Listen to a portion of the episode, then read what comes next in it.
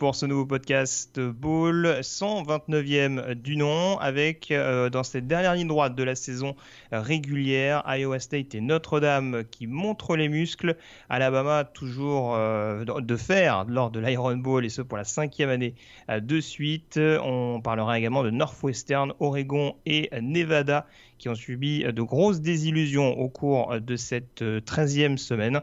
Tout cela sans oublier la chronique draft hebdomadaire et euh, également le yearbook euh, qui traitera de la saison 1998 placé sous le signe du bénévolat. C'est le seul truc que j'ai trouvé. bonjour Morgane Lagré, Salut. rédacteur et fondateur du site Blue Banana. Salut Greg, bonjour à tous. Ouais, je suis désolé. On peut pas toujours avoir des, j'ai des super intros, faut pas déconner non plus. Des intros un tant soit peu euh, recherchées, euh, voilà. Écoute, au moins, ça permet de placer un petit peu le décor par rapport à cette saison 98 en effet, euh, où ça a été relativement mouvementé, notamment en fin de saison. On y reviendra tout à l'heure en, en fin d'émission, puisque euh, à l'heure actuelle, ça continue également d'être assez mouvementé quand ça joue. En tout cas, Morgan, on a eu pas mal de rencontres de nouveau reportées ce week-end. Ouais. Euh, mais avant d'en parler en détail de ces différentes rencontres et des conférences euh, et des conséquences, en tout cas dans les principales conférences, euh, comme d'habitude pour démarrer, donc la rubrique, la rubrique Breaking News, on aurait pu en parler tout à l'heure, mais on va pas forcément euh, épiloguer trois heures dessus. Euh, la nouvelle importante de la semaine, elle vient de Vanderbilt. Euh, puisqu'on a un nouveau coach euh, qui a été euh, limogé après Will Muschamp du côté de South Carolina. C'est Derek Mason, donc il prend la porte du côté de Vanderbilt après leur défaite du côté de Missouri 41-0. Ça taille hein, dans la ICC. évo- De quoi? Ça taille dans la ICC. Deuxième qui fait. Ah ouais, ouais, bah écoute, euh, on mettait en avant. Alors, j'allais dire la stabilité. Je sais pas s'il y a beaucoup de stabilité. Il y a quand même des coachs qui ont sauté pendant l'intersaison, notamment à Arkansas et, et dans le Mississippi. Mais euh, on va dire que c'est pas vraiment une surprise. On l'avait quand même identifié dans les chaises chaudes depuis le en, pré-saison. Euh, il y a eu des bons débuts de la part de l'ancien coordinateur défensif de, de Stanford.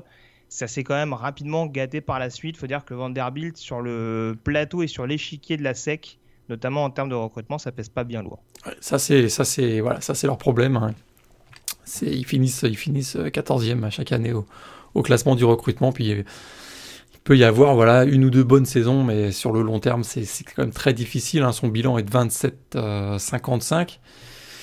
C'est pas si mal hein, quand on. oui, c'est vrai que c'est un bilan très négatif, mais euh, quand on voit l'écart qu'il peut y avoir entre Vanderbilt, qui reste quand même une fac de basket avant tout, Euh, quand on voit l'écart avec le reste hein, du, du plateau de la SEC, c'est peut-être pas si mal que ça, mais là, ça commençait à, faire euh, coup de. Ça.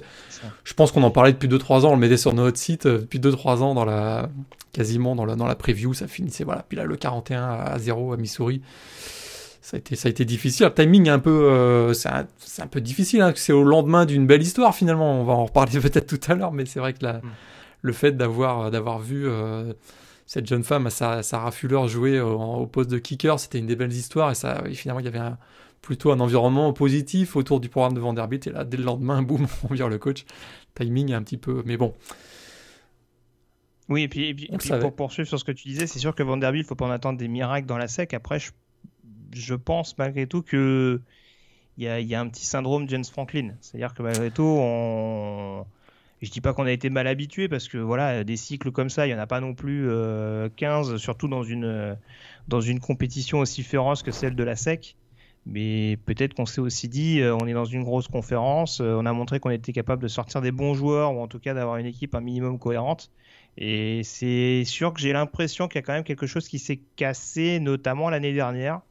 On attendait beaucoup de choses, euh, surtout en attaque, et on a quand même Ouais. été assez déçus. Et il y a quand même eu moins de talent, notamment en défense. Ça aussi, c'est notable. Il y a quand même eu des, stars défensifs sur ce programme. hein. C'est un programme dont sort euh, Zach Cunningham, notamment, Oren Burks également.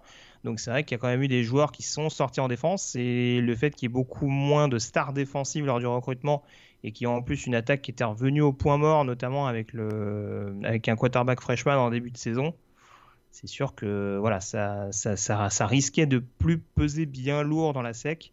Et malheureusement, ça s'est constaté assez rapidement. Rien à ajouter. Ouais. Euh, mais on le retrouvera Derek Mason probablement dans un autre programme. Oui, ça reste sûrement, un bon coordinateur par ailleurs. Sûrement comme un coordinateur défensif et, pourquoi pas d'ailleurs dans la SEC, hein, toujours. Ouais, tout à fait. Euh, peut-être dans un prochain coaching staff avec euh, David Shaw, hein, parce qu'on parle de Stanford, c'est un peu chaud chaud, même si on s'est rassuré ce week-end. Euh, l'autre news importante, également, on aurait pu en parler tout à l'heure aussi, mais c'est la fin de saison prématurée pour Michael Penix, le quarterback d'Indiana, blessé sur un touchdown face à Maryland. Et c'est une mauvaise nouvelle, en effet, pour des rushers qui étaient assez fringants depuis le début de la saison et qui perdent leur maître à jouer offensif. Et c'est celui qui a vraiment, euh, depuis un mois, un peu plus d'un mois, vraiment donné le, le tempo à cette attaque d'Indiana. On sait que c'est une défense qui est extrêmement opportuniste, euh, notamment en créant beaucoup de turnover de l'adversaire, mais c'est aussi Indiana, hein, les succès d'Indiana sont aussi liés aux, excellentes performances de Michael Penix depuis au moins un mois. Là, ils perdent, ils vont perdre gros. C'est sûr qu'ils ont toujours leur receveur vedette. Il y a Jack Tuttle qui était quand même un quarterback qui avait un, voilà, qui avait quand même une certaine cote, mais, euh, mais, mais ils perdent quand même au change, ils perdent gros. C'est vrai que là, ils étaient plus vraiment en course, peut-être pour le, pour le titre de, de la division Big Ten Est, quoique euh, Ohio State n'a plus, euh, n'a plus de joker maintenant, hein, puisque s'il y a un de leurs matchs qui est annulé, euh, ben, ils pourront plus participer à la finale de conférence, donc Indiana finalement est quand même, quand même en, en, liste, mais bon, c'est vrai que là c'est une lourde perte pour, pour les Hoosiers pour la fin de la saison. Ouais, très clairement. Et puis, euh, autre news importante hein, avant qu'on enchaîne sur les résultats de ce week-end, euh, c'est des nouvelles drafts, puisque forcément la période va s'y prêter.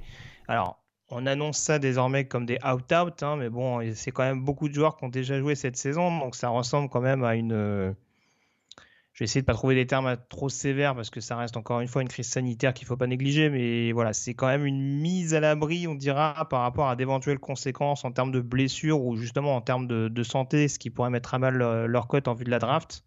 Euh, alors j'ai retenu notamment cinq noms. Alors il y a un nom notamment, je, il me semble, qui était sorti la semaine dernière après notre émission, c'est JC Horn. Oui, cornerback de South Carolina, euh, voilà, dont on avait déjà parlé notamment lors de la, la chronique draft. Euh, qui est peut-être un cornerback aux alentours du début deuxième tour à l'heure où on se parle. Euh, autre cornerback, ça c'est beaucoup plus récent, c'est Asante Samuel Jr., cornerback de Florida State également, hein, qui, était un des rares qui surnageait quand même dans cette défense des Seminoles depuis, euh, depuis quelques années maintenant. qui est à peu près d'ailleurs au même niveau, hein, je pense. on n'est pas loin du premier tour malgré tout. côté receveur, Rashad Bateman, qui était parti puis revenu, a annoncé que ça y est, il arrêtait les frais. Euh, si on résume comme ça, donc plus de matchs avec Minnesota, cette saison. Minnesota qui rejouera peut-être même plus de matchs cette année, hein, parce que eux, ils sont, euh, voilà, eux, il y a vraiment une éclosion, une épidémie euh, dans, au sein du programme. Et on commence à se demander si s'ils vont rejouer un match d'ici la fin de l'année. Donc, ouais.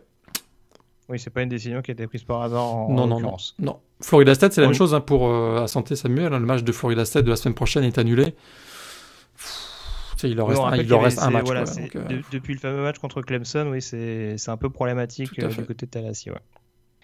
Donc un autre receveur également euh, qui a décidé de se mettre en retrait également fin de saison pour lui, c'est Tyrese Marshall, le receveur d'LSU, donc qui le receveur de, Louisiana State qui faisait une bonne saison jusque là et qui ne participera pas au match face à Florida et, et Alabama. Dommage. oui, Dommage parce que. C'est assez curieux, ouais. ouais il euh, là, il avait l'occasion de montrer qu'il était dans la cour des grands. C'est ça. Mais après, certains diront, à raison sans doute, qu'il y a toujours ce risque de blessure, éventuellement à pas négliger contre des défenses un petit peu plus rudes. Hein. Euh, Florida et Alabama, ça monte quand même en puissance au fur et à mesure des semaines. Et c'est sûr que, bon, dans une attaque qui commence à moins bien tourner du côté des LSU, avec un, un TJ Finlay qui démérite pas, mais qui n'est pas forcément non plus un un cador sur le poste. Euh, est-ce que le jeu en valait vraiment la chandelle? Bon, c'est sûr que ça aurait pu lui faire gagner des points. Peut-être qu'il a jugé que ça pouvait lui en faire perdre aussi dans cette énorme classe de receveurs. Tout à fait. Donc euh, voilà. encore une fois, on parlait tout à l'heure du mise à l'abri. Bon, sans présager, c'est sûr que là, en tout cas, il n'y a pas, il a pas, on prend pas trop de risques. En tout cas, justement pour pour rester euh, aux portes du premier tour de toute façon, tous les joueurs que j'ai cités à part Bateman, ça reste vraiment voilà, aux portes du premier tour en l'occurrence. Donc c'est des joueurs qui ont quand même un intérêt à rester dans le coup jusqu'au bout avant le, avant le processus draft pour éventuellement faire des différences euh, en temps voulu. Tout à fait. Euh, et le dernier joueur important également qui s'est présenté à la draft, on va en parler incessamment sous peu d'ailleurs, euh, c'est Samuel Cosmi, le tackle de Texas, oui. tackle gauche des Longhorns, très bien considéré. Là, on parle vraiment d'un premier tour. Hein.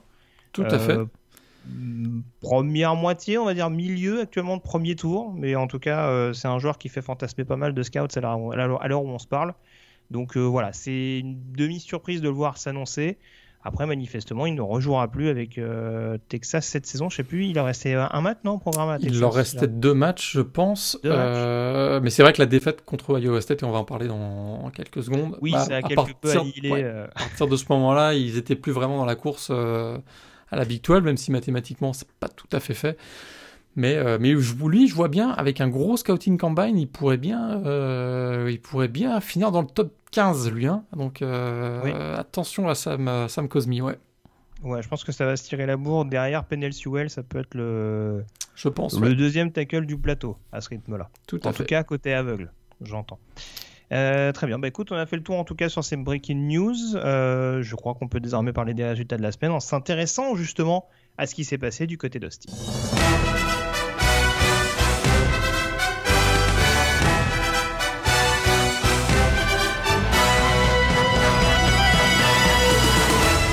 S'agit de notre play call de la semaine, Morgan. Iowa State qui est allé s'imposer du côté euh, de Texas 23 à 20. Rencontre extrêmement indécise pour permettre à Texas de rester dans le coup. Hein. On sait qu'il s'était sauvé de justesse euh, pour continuer à croire à une finale de conférence du côté d'Oklahoma State. Euh, terrain sur lequel Iowa State a perdu cette saison. C'était leur seule défaite dans les confrontations intra-Big 12. là, il y avait ce déplacement piégeux, donc face à une équipe supposément plus expérimentée. Euh, ça a plutôt pas mal tourné pour Texas en début de match, d'où ma question, hein, parce que je vais mettre les pieds dans, le plat d'entrée. Est-ce que pour toi c'est plus un succès d'Iowa State ou une défaite de Texas, vu le scénario? Plus un succès d'Iowa State quand même. Euh, il, reste, il reste quand même qu'il y a plus de talent du côté de Texas que d'Iowa State. On peut, en débattre, il y a, il y a des playmakers du côté d'Iowa State, mais euh, Texas, là, vraiment, avec son succès, même si on connaît les, circonstances du succès de Texas à Oklahoma State, mhm. ça avait repris un peu confiance. Là, ils avaient vraiment euh, ils avaient un momentum plutôt favorable et je me disais, hmm, Texas peut, euh, peut créer la petite surprise quand même en battant une équipe mieux classée qu'eux. Euh, et c'est pour cette raison qu'il y avait quand même beaucoup d'adversité du côté d'Iowa State. C'était à l'extérieur aussi. Et euh, voilà. Et c'est une équipe qui a encore, encore fait preuve. Voilà, ils ont pas, ils ont jamais paniqué alors que ça s'est joué en toute fin de match finalement leur victoire. Et on, on les a sentis sûrs. Ils ont jamais paniqué. Le dernier drive euh, mené par Brock Purdy est superbe et conclu par euh, par euh, par Brissy Hall évidemment. Et, et, derrière ils font un big stop en défense. Donc vraiment, écoute, ça, je trouve que ça, ça, ça met plus en avant les grandes forces, euh, la combativité d'Iowa State, la grande force, le fait qu'ils sont matures et qu'ils paniquent jamais, plus que euh, défaite de Texas qui avait récupéré un momentum et on voit que c'est encore très fragile. Hein. C'est encore très fragile. Il y a Sam Ellinger et puis euh, et, puis c'est à peu près tout quoi. Même si et c'est ce que j'allais dire. Et, et, un ou deux éléments en défense puis et puis voilà quoi. Oui, alors, après, voilà, je vais préciser pour les auditeurs qui n'ont pas vu le match. Si je dis ça, c'est aussi qu'on avait en effet, de par ce que tu expliquais, c'est-à-dire une équipe d'Iowa State qui était relativement propre, appliquée, avec un Brice qui a globalement été bien contenu par la défense de mhm. Texas. Mhm. C'est assez rare pour être souligné vu le niveau des Longhorns depuis le début de la saison. Mais euh, en tout cas, il y a quand même un jeu au sol qui était globalement bien maîtrisé. Et en fait, la raison pour laquelle je dis ça, c'est les play calls pour le coup qui n'étaient pas forcément très judicieux de la part de Tom Herman puisqu'il y a cette fameuse quatrième tentative près des 50. Euh, alors, fake punt avec une passe qui est réceptionnée mais qui va pas suffisamment loin pour permettre à Texas de récupérer un first down. Euh, et derrière, donc cette quatrième en zone rouge, où tu as la possibilité de faire taper Cameron Dicker, et où tu préfères finalement jouer la quatrième qui n'est pas convertie. Ça, donc quand, tu, quand tu te retrouves à perdre un match de 3 points la dernière seconde, c'est là quand même où tu peux t'interroger sur les choix de, Texas. C'est important, j'explique juste le, la logique derrière le raisonnement. je, je pense qu'on s'est mis d'accord. Enfin, moi, en tout cas, j'étais partisan pour mettre euh, Iowa State dans le, dans le play call parce qu'en effet, il y a un travail vraiment qui est réalisé depuis plusieurs années et qui mérite d'être mis en avant. Après, c'est vrai que si on est fan de Texas aujourd'hui, il y a quand même de quoi faire la gueule. Il y a de quoi faire, faire la gueule, mais je rebondis un peu sur ce que je disais aussi. C'est parce qu'ils sont tombés contre une équipe de Iowa State qui voilà, fait des big stops au bon moment. Mhm. et, qui, euh, et qui anticipe les, euh, les fake punts ou, euh, ou, les, ou les trick plays. Une équipe extrêmement concentrée, on, le sait très bien, qui est mature et qui est ultra vigilante. C'est vraiment drive après drive, snap après snap. On voit que c'est une équipe qui est tout le temps au maximum. Et c'est finalement les deux, les, deux faits de jeu que tu as indiqués. C'est vrai que bah, voilà, c'est une prise de risque peut-être un peu trop fort de Texas, mais ça démontre aussi euh, la grande force de cette équipe Iowa 7, c'est que de la première à la 60e minute, c'est une équipe qui est extrêmement, extrêmement concentrée. Ça, a été payé cash pour le coup. Payé cash, et pourtant, euh, tout n'a pas été beau hein, du côté d'Iowa State, euh, parce que je trouvais que dans la red zone, ils se sont quand même souvent présentés et ils ont fait trois field goals de, très courte distance, hein, trois field goals de moins de 35 yards, si je me trompe pas. Ça, démontre qu'ils arrivent à se rapprocher, mais tu l'as dit tout à l'heure, Brice a été bien contrôlé. Euh, et, donc il y a ça, ce problème, ça, euh, ce manque d'efficacité, on va dire. D'abord, manque d'efficacité sur troisième down. On a fini à 5 sur 14 et c'est pas la première fois les Cyclones cette saison. Euh, et dans la red zone, encore aussi problème d'efficacité. C'est quelque chose qu'il va falloir peut-être corriger. Parce que oui, là ça passe, hein, ça passe avec un dernier drive, ils ont montré une grande force de caractère, mais ça pourrait... voilà, enfin, je trouve qu'une prestation comme ça contre Oklahoma, le Oklahoma qui actuellement, ils vont souffrir ils vont, ils vont vraiment, vraiment souffrir. Ce que j'ai, j'ai bien aimé quand même du côté d'Iowa State, c'est on a vu davantage des tight ends. Et c'est vrai qu'un Charlie Collard notamment, qui n'avait pas forcément été euh, très bien utilisé, je trouve, depuis le début de la saison. Ses stats d'ailleurs sont pas, sont pas extraordinaires depuis le début de l'année. On disait que c'était peut-être le meilleur tight end avec Kyle Pitts. Kyle Pitts était vraiment en avance là, depuis le début d'année. Bah, là, il a fait son meilleur match. 6 hein. réceptions. Ah, contre DBU, il s'est régalé, c'est sûr. Ouais. D'ailleurs, son, son coéquipier Dylan Stoner a été, bah, a été très bon aussi. Euh, il fait 5 réceptions aussi, presque 70 yards sur réception. Donc là, on a vu les Titans euh, qui ont été plus utilisés et je trouve ça correspond mieux au style de jeu des Cyclones, très équilibré avec un gros jeu au sol, des Titans impliqués. Il y a aussi, un ou deux euh, playmakers au niveau des, receveurs. Donc c'était assez intéressant. Oui, non, mais je, et je te rejoins, hein, franchement, moi qui euh, très franchement, là c'est vraiment un match et, c'est pas pour trouver un justificatif pourquoi, mais c'est pas totalement un hasard non plus si Iowa State gagne un match dans lequel Purdy est, globalement sérieux du début à la fin. Il y a toujours des prises de risque que je trouve des fois un petit peu trop considérées. Hein. Après, c'est son, voilà, son style offensif qui veut ça. Mais euh, ouais, là pour le coup, on a vu, il n'y a pas eu de décision trop hâtive. En effet, dès qu'il a pu s'appuyer sur des tight ends pour, euh, pour jouer proprement, il l'a fait. Et même avec un backfield offensif qui était globalement bien contenu, bah franchement, voilà, le rythme n'a pas toujours été excellent, justement parce qu'on a cherché, je pense, offensivement à, voir ce que pouvait donner le jeu au sol. Mais une fois qu'on lui a vraiment donné les clés du camion, notamment sur le dernier drive, on n'a pas été déçu. Donc euh, voilà, ça aussi, euh, c'est peut-être à suivre dans, l'optique de la draft. C'est plus, c'est clairement plus maintenant un prospect qui fait rêver. Je pense que c'est à l'heure actuelle peut-être un troisième, peut-être une fin de deuxième tour. Éventuellement, s'il y a, un coach offensif, un fameux gourou qui, euh, qui, se sent le potentiel pour le développer. Mais je le répète, tout n'est pas acheté du côté de, du Brock Purdy dans, ce qu'il arrive à produire. Mais il y a vraiment du tri à faire dans, ses choix et dans sa lecture de jeu. Donc euh, voilà, c'est aussi, c'est en grande partie grâce à lui que KO State a aussi été capable de s'imposer du côté de Texas, bien aidé en effet par, par les tight que, que tu citais tout à l'heure. Euh, si on prend la photographie rapidement de la Big 12, il y avait quatre rencontres ce week-end, pas d'Oklahoma et pas de. Non. Ah, si, non, pas d'Oklahoma, c'est tout. J'allais dire Texas, mais si, Texas a joué. Par contre, c'est Oklahoma State qui s'est imposé face à Texas Tech. Bon, pas de cheveux Bard, mais toujours un jeu au sol performant. Toujours, euh, ouais, il y avait quand même euh, deux absents. Euh, Brown aussi était, était, était, absent, donc c'était quand même. c'était pas forcément. Bon, c'est vrai que c'était Texas Tech en face, donc faut. ouais, c'était. Oui, mais d'habitude, ils sont ouverts à la passe, non? Oui, tout à fait, tout, tout à fait. Mais c'est vrai que là ils finissent quand même avec. Trucs, hein. Ils finissent quand même, ouais. Ils finissent avec 317 yards de sol. C'est quand même pas mal, notamment euh, Desmond Jackson, écoute qu'on avait, qui était vraiment euh, cantonné au rôle de troisième running back, qui finit avec 235 yards de sol. Donc c'est plutôt euh, un excellent match pour, pour lui, c'est sûr. Donc, Oklahoma State est toujours dans le coup, donc c'est plus le cas de Texas, hein. on va le dire tout de suite. Alors, Mathématiquement, oui, mais alors faudrait. ouais, si, faudrait- si, Texas c'est toujours possible, mais il va falloir un gros concours de Ouais, non, circonstances, c'est- c'est sachant notamment qu'ils ont perdu contre Oklahoma. Ouais, c'est- faudrait que tout le monde perde devant eux, puis qu'ils gagnent tous leurs matchs. C'est ça. Et on l'a pas dit, et je l'ai pas dit, euh, Iowa State, donc qui est pas officiellement en finale de conférence, euh, mais qui a plus qu'un match cette saison, c'est à domicile contre West Virginia, donc le week-end Ouais, prochain. ouais.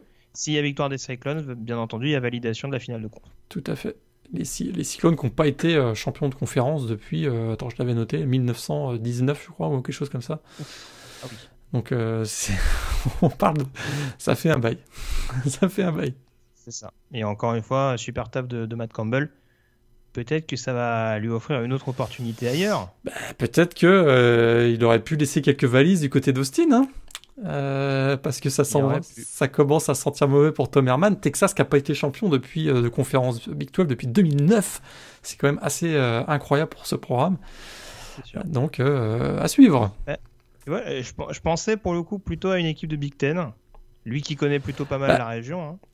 Il pourrait rester dans la Big Ten, effectivement. On va voir. une équipe qui a perdu à domicile contre Penn State ce week-end. On va, peut-être en, en parler. parle. C'est pas le principal événement de la semaine en Big Ten, euh, puisque malheureusement le, le match d'Ohio State a été euh, annulé du côté d'Illinois. Mon upset alert est tombé à l'eau, j'en suis extrêmement déçu. J'ai eu Lovie au téléphone, euh, il était inconsolable. Mais en tout cas, voilà, le Michigan Penn State dont on n'attendait pas grand-chose. hein. Euh, en l'occurrence, bah, il a quand même permis aux Nittany Lions de s'imposer 27 à 17. Et bon, bah, c'est plus qu'une question de temps, hein, j'ai envie de dire, pour Jim Harbaugh, avant qu'on soit quasiment sûr du fait qu'il ne sera plus le head coach de Michigan la saison prochaine. Ouais, là, il commence à se faire lâcher par tout le monde. hein. Je sais pas si t'as vu, même Brian Greasy euh, a balancé sur Twitter qu'il en avait marre, donc il en avait marre. même à l'intérieur, ça commence à grogner. Mais, euh, mais Penn State, euh, il fallait, ils allaient- c'était évident qu'ils allaient fa- faire un, faire un match où ils allaient se réveiller. Et euh, je les voyais, c'était impossible qu'ils terminent à 0,6 ou 0,7, 0,8 la saison. Là, c'était donc, euh, même ne serait-ce que la loi des statistiques. Euh, et c'était évident qu'ils allaient se relever. Puis là, ils n'ont pas fait un mauvais, un mauvais match, hein, Penn State. Mais c'est vrai que Michigan, c'est tellement faible. Même Kate Ça- Ça McNamara. a tourné un peu entre Clifford et Levis, hein, euh, il me Ouais, semble. ouais, tout à fait. Ils ont joué les, les deux absolument. Mais euh, on voit que euh, l'attaque de Michigan, c'est très très limité. Quoi. La, ligne, la ligne offensive est horrible hein, du côté de- des Wolverines. Horrible. Bah, surtout qu'en plus, il traîne encore des blessures. hein. Il me semble que Mayfield, euh, alors il est revenu cette année, mais pas forcément Ah, en très, ouais, très bon état. Mais Phil Harris n'ont pas joué encore contre Penn State. Donc, euh, Ouais, c'est ça. C'est bien ce qui me semblait. Ils étaient revenus, mais très incertains. Donc, ouais, c'est ouais. Saison à oublier du côté de Michigan et je le dis, enfin que ce soit Campbell ou un autre, ce serait bien que du côté des Wolverines, euh, ouais, on, on tourne la page, qu'en l'occurrence, euh, je me dis que si, je me dis que s'ils n'ont pas encore tourné la page, c'est que peut-être ils vont pas la tourner. Parce que je te l'ai déjà dit, là, on commence à être, euh, on est quoi on est, on est fin du mois de novembre, tout début du mois de décembre. Il y a le, le early signing period qui est dans, ça va bien vite, hein, c'est dans, on parle de euh, 15 jours, euh, 3 semaines, maxi, 3, dans 3 semaines. Euh, tu vois, Vanderbilt, ils ont, ils ont agi. South Carolina, ils ont agi. Je, sûr. commence à me poser des questions. c'est Sérieusement. sûr, c'est sûr. On, on est d'accord, ouais, bah écoute, euh, on va voir, mais ouais, c'est sûr que c'est pas très très, c'est pas très rassurant cette absence de décision de la part de la direction athlétique de, de Michigan. Ou c'est pour des raisons économiques, ou alors ils, ou Sûrement. alors ils, ils partent vraiment du principe qu'ils laissent le bénéfice du doute par rapport à une saison plombée par le Covid. Mais euh, bon, là j'ai du mal à voir quelle direction prend ce programme, euh, notamment offensivement où le, où le bas blesse constamment. Et pour un, pour un coach qui a été quarterback et euh, qui est censé quand même maîtriser un peu les rênes d'une attaque, c'est quand même, ça devient quand même un peu trop problématique. Ouais, Euh, à mon sens.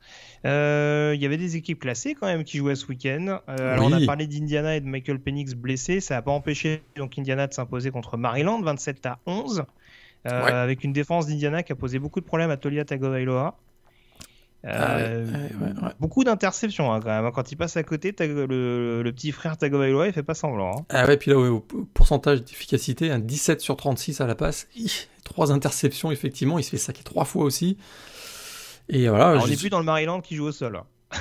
Euh, non, effectivement, effectivement. Et puis, euh, je le disais tout à l'heure, la défense d'Indiana, c'est vraiment euh, la grande révélation de l'année. Encore trois mm. turnovers provoqués cette semaine. C'est bravo, hein. ils sont ils sont rentrés dans le top 10 de la de la P top 25 hier. Donc, on va voir si ça va être confirmé aussi dans le classement en CFP. Mais vraiment très belle saison d'Indiana. Par contre, la désillusion, c'est Northwestern, battu du côté de Michigan State 29 à 20, et c'est même pas forcément immérité pour les joueurs de Pat Fitzgerald. Ouais, ils ont très très mal démarré. Hein. Ils ont été menés rapidement 17 à 0. Ça a été euh, vraiment une... dès le début du deuxième quart-temps, ça faisait 17-0. Ils sont revenus voilà, à la Northwestern, hein, des, des, drives avec des big stops défensifs. Et ils ont finalement réussi à passer, euh, passer devant 20 à 17. Mais voilà, ça s'est joué au field goal sur la fin. Et euh, bon, ça finit à 29-20 parce qu'il y, une, y a un touchdown défensif sur le dernier drive. Mais, euh, mais c'est Matt Coughlin, surtout le kicker, qui a donné la, victoire à Michigan State.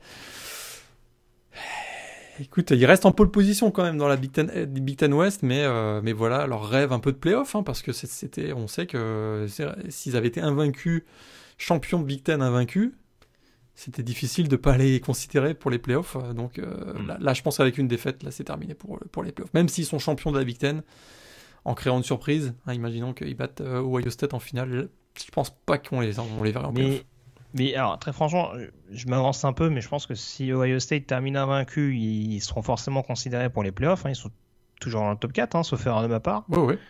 Euh, maintenant, c'est sûr que le niveau de la Big Ten, euh, avec les équipes qui continuent de se prendre les pieds dans le tapis, alors la conférence a être compétitive. Hein. Il y a des équipes comme euh, Iowa, Wisconsin sont toujours classées. Mais bon, euh, si on a, si on a l'impression que, euh, on va dire, euh, Ohio State passe entre les gouttes, plus qu'autre chose, bon voilà, faut voir éventuellement où on prend. Euh, la CC a l'air d'avoir un bon traitement, notamment les deux gros cadors. Bah, la SEC, on n'en parle pas, mais si tu vois, tu prends une équipe comme AM qui finit à une défaite contre Alabama, bah, je suis en train de me poser la question de savoir qui tu vas prendre. Mais ils vont pas, c'est ça, tu as tout à fait raison, ils vont pas avoir de match référence cette année au Ohio State a priori parce que leur, plus grosse victoire qui fait une bonne saison. Ouais, mais voilà, leur plus grosse victoire c'est contre Indiana. A priori, c'est ce que ça va être. Euh, on considère pas que le match face à Michigan, la deux games à la fin de la saison, va être un match référence.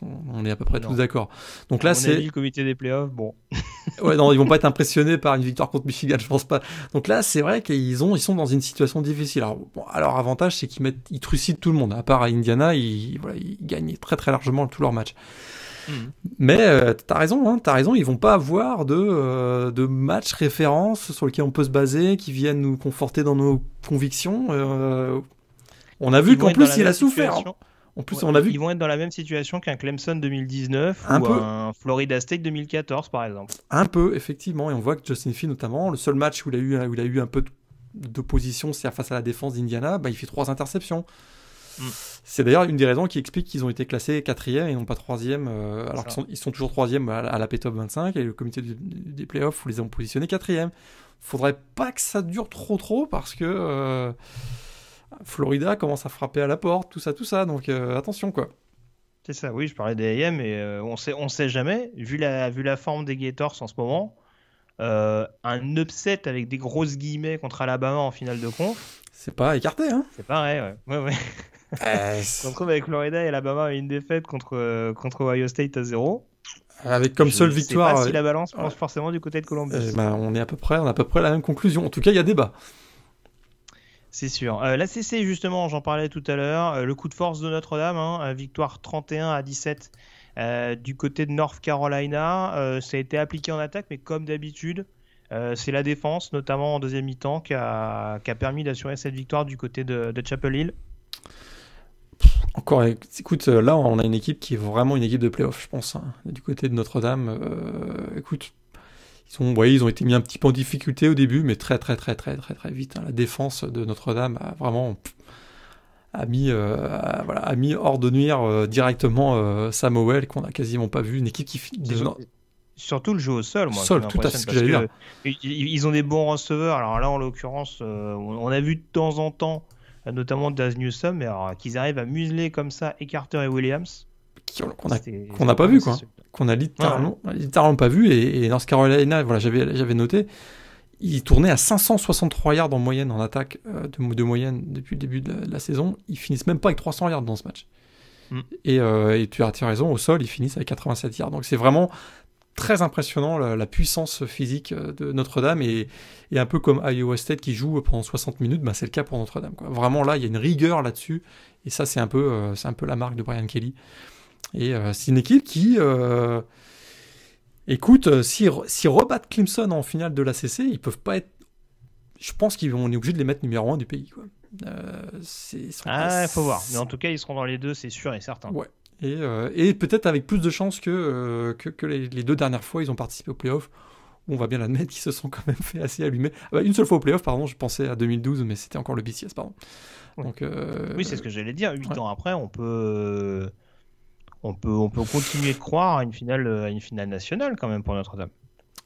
Là, ils sont, ils sont en mode on veut jouer la finale. C'est vrai que là, ils vont. Ils, vont... Il, faudra voir en effet toujours cette confrontation contre Clemson. Clemson un peu énervé ce week-end. Euh, ah dire que Pittsburgh a un peu donné le bâton pour se faire battre en, première, en, premier quart-temps, j'allais dire en première mi-temps, en premier quart-temps, parce qu'il y avait quand même 31-0 à la fin du premier quart. Avec trois interceptions. Euh, ouais. Pas faire de turnover contre Clemson, je crois que c'est la conclusion de ce premier quart-temps contre Pittsburgh. Ah, et puis Trevor Lawrence, il n'avait pas joué depuis 5 semaines, on sentait qu'il avait des fourmis dans, dans les doigts parce que ça, il a bien allumé et il finit avec plus de 400 yards à, la passe. Euh, écoute, euh, grosse, grosse performance de Clemson qui monte, qui monte, qui monte en puissance. Et défensivement, bah, c'est vrai que là c'était contre Pittsburgh, mais on lui voit que défensivement, bah, comme, un peu comme tous les ans, hein, Clemson, ils le mois de novembre arrive, puis voilà, ils se mettent, ils commencent à devenir très, très, très efficaces. Quoi. Moi j'aime beaucoup Andrew Booth quand même. Hein. Moi je, je, suis curieux ah, de voir qui va, comment il va évoluer. Parce spectaculaire. Que, Ah ouais, ouais, Il, y a son il y a son interception qui est ultra spectaculaire, mais on voit que c'est un joueur qui est qui est très dynamique, explosif. Euh, ouais, vraiment. c'est ça, c'est ça, parce que au-delà de l'aspect spectaculaire, enfin, faut quand même voir la zone de terrain qui couvre sur son interception. Il est vraiment en position de safety sur son jeu, quoi. Ah, c'est ouais, c'est un cornerback qui a quand même euh, qui, est hyper athlétique, ça on le découvre pas. Mais euh, ouais, non, qui est, qui est, quand même assez à qui on peut demander de faire pas mal de choses. Et très franchement, c'est un joueur qui est seulement sophomore. Ouais. Je pense que. Alors, je serais pas étonné que Darion Kendrick se présente à la fin de l'année à la draft, j'entends. Euh, et ouais, je pense qu'avec un peu plus de responsabilité l'année prochaine, euh, ça peut être un, trop, un, très très gros client euh, dans l'optique de la draft 2022. Mais bon, on n'y est pas encore, donc à voir. Et puis du côté de la CC, quand même, alors c'est pas une équipe classée, mais on invite les auditeurs à voir cette fin de match Syracuse-NC State. Alors on va dire qu'on s'acharne encore, hein, mais le pauvre quarterback de Syracuse, j'avais de la peine pour lui, vraiment. Bah, ouais. Tu peux pas. Notre ami Pepper tu peux pas plus mal finir un match, quoi. C'est horrible. moi, j'avais plus de peine. J'avais plus de peine pour lui que. Alors, j'avais même pas envie de me moquer de lui parce que c'est vrai que ça fait de la peine. Ils sont tout proches d'égaliser là. J'insiste sur que le Pepper, mais pour le coup, c'était vraiment un match de quarterback parce que euh, Bailey Hawkman, il fait globalement son match. Mais alors le safety qui concède sur le sac devant sa zone, il est juste, il est juste fantastique. Euh, il se fait saquer, il veut lancer le ballon absolument en, catastrophe et il se retrouve à balancer le ballon derrière son but. Donc euh, voilà, deux points gratuits offerts à Syracuse. C'est ce, qui, ce qui leur permet en plus d'avoir l'ultime chance d'égaliser en fin de match, puisqu'on est à 36-29 euh, à quelques secondes de, la fin. que le Pepper se fait en effet saquer, ne se rend pas compte qu'il est sur une quatrième et décide de spiker le ballon pour signifier la fin du match euh, pour les arrangements. Donc euh, voilà, c'est sûr que vu la situation actuelle euh, du programme de Syracuse, bon, malheureusement on en sourit un peu, mais c'est vrai qu'ils auraient peut-être pas forcément gagné en prolongation. Mais parce qu'NC State c'est quand même assez costaud cette année. Maintenant, bon, il y avait du mieux quand même. Hein. Ils avaient pris, ils avaient pris une rouste, ils avaient pris deux trois roustes depuis le début de la saison. Là, c'est ça qui est encore plus terrible. de, toute façon, on le répète depuis le début de la saison, mais voilà, ils jouent aussi contre les éléments. Il y a eu beaucoup de blessures, notamment depuis le début de l'année avec des joueurs cadres. Et c'est sûr que ça aide pas, euh, ça aide pas quand même à, relever un peu la tête, on dirait, dans une saison qui est, qui est déjà un peu morose. Euh, ce genre de fin de match un peu crève-cœur, quoi. Euh, on passe désormais à la Pac-12 hein, parce qu'on a parlé des deux équipes euh, qui ont été les plus en forme dans le groupe, dans le Power 5. Euh, deuxième équipe qui a rendu les armes, notamment dans le, Power 5. On en parlait déjà la semaine dernière. on va dire que on a salué leur effort il y a 15 jours, on était un peu plus inquiet la semaine dernière. Là, malheureusement pour eux, le coup de massue est arrivé. Oregon s'est incliné du côté d'Oregon State lors du pas Civil War. Ouais, le Je sais passé. plus comment ça s'appelle maintenant cette merde. Euh, Enfin, cette merde. Pardon. ils- Oui. bah, ils ne l'ont plus nommé. Moi, je, Ah d'accord. je persiste Donc, et c'est la Civil War. C'est une Donc, image. Le name, le name euh, ball, on va l'appeler comme ça. Le- le name Euh, ball. Voilà, en tout cas, ça faisait un petit moment, il me semble qu'Oregon n'avait pas perdu contre Oregon State. Euh, défaite 41 à 38 avec un run-stop des Ducks. Qui a souffert. Ouais, faut dire que là, ils avaient enfin. bah, alors, No- No- Noah Sewell a joué, mais alors, euh, dans quel état? Je pense que il était encore. euh, il, avait été blessé la semaine précédente, puis euh, on l'a vu sur le terrain, c'était quand même difficile. C'est vrai que là, ils, ont, affronté un Germar Jefferson. bah, voilà, qui a fait du Germar Jefferson. hein. C'est-à-dire que dès qu'on lui laisse un peu d'espace, bah, il s'engouffre et bah, il a une telle capacité d'accélération que bah, il finit à plus de 200 yards dans ce match. Mais le, le scénario à la fin est quand même, est quand même assez extraordinaire parce que Oregon passe devant et euh, Oregon State a un dernier drive, super drive d'ailleurs mené par Tristan Jebia, le- leur, leur quarterback, qui, qui se blesse. Alors ils arrivent à, quoi? À, moins de 30 cm de la ligne d'un but et ils se blessent sur, euh, sur le troisième drive, sur le troisième down. Et donc là sur le quatrième down, on est obligé de faire rentrer le quarterback backup, euh, Chance Nolan, qui n'a jamais joué. Il est- il n'est jamais, jamais même pris un snap en carrière. Et là, il doit donner la victoire euh, bah, sur un QB sneak qui réussit magnifiquement. Donc euh, l'histoire se termine bien, mais c'était quand même assez, assez spectaculaire. Et Oregon State, effectivement, n'a plus battu Oregon depuis 2016. Ouais, et ce qui. Enfin, après, après, ce qui est compliqué avec cette équipe d'Oregon, c'est que c'est toujours pareil. euh, on peut pas critiquer l'attaque, mais c'est compliqué de gagner un match quand tu dois marquer 50 points par rencontre. hein. J'exagère un peu, mais euh, le. le- Il, y a, y eu des opt-out dans cette défense, c'est Ben oui, indéniable. oui, quand même. Mais tu peux pas, tu Ouais. peux pas présenter une telle copie, notamment contre la course, quoi. Mais c'est là qu'on voit qu'on les a vus un peu trop beaux. C'est-à-dire que oui, le, le- on va dire le 11 de départ est, euh, est plutôt intéressant. Je veux dire, 11 de départ pré-opt-out est super intéressant, notamment le backfield défensif. Mais voilà, dès que tu regardes un peu la profondeur, ben, on n'est pas du tout encore dans les niveaux de, des équipes de la SEC ou des grandes équipes de la, Big- de la Big Ten ou de la CC, quoi. Et c'est ça le problème, c'est que oui, euh, ils sont flamboyants, il y a des playmakers, il y a des 5 étoiles qui ont été recrutés dernièrement, mais derrière, il y a aussi beaucoup de joueurs qui sont avec un talent un peu douteux ou qui sont encore euh, en, en progression. Et là, dans un match avec beaucoup de- d'enjeux, ça reste un rivalry game, on sait que tout est possible dans un rivalry game, bah là, ils ont, ils ont pêché par euh, peut-être un peu manque de talent, etc. Quoi.